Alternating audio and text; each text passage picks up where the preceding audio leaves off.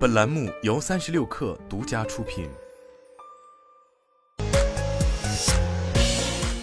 网络新商业领域全天最热消息，欢迎收听快讯不联播，我是金盛。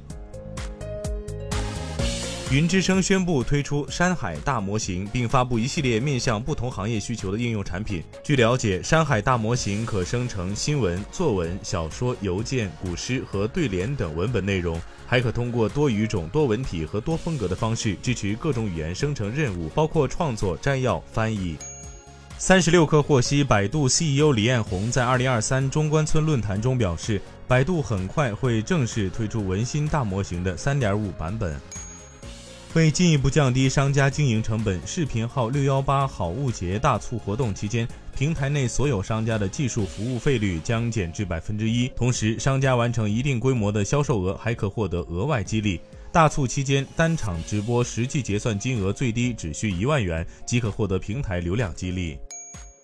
京东健康心理服务中心全新上线，通过集合消费级心理咨询和医疗级心理治疗为一体。可为用户带来一站式心理健康服务体验。该中心的服务已覆盖职场学习、亲子教育、婚姻恋爱、情绪困扰、心理康复等多个细分领域，可由国家认证的心理咨询师提供专业可靠、全程陪伴的一对一心理健康服务。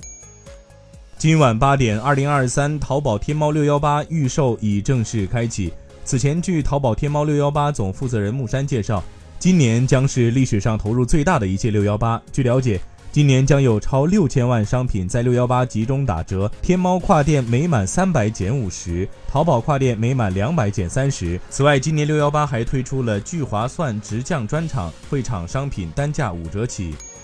天猫宣布推出全球尖货俱乐部首份尖货日历，内含十二款顶流商品，其中包括八二年拉菲、飞天茅台、AJ 一倒钩等。据了解，这十二款尖货将从今天五月二十六号开始陆续发售，消费者可通过淘宝搜索“全球尖货”或进入天猫小黑盒频道参与抽签抢购。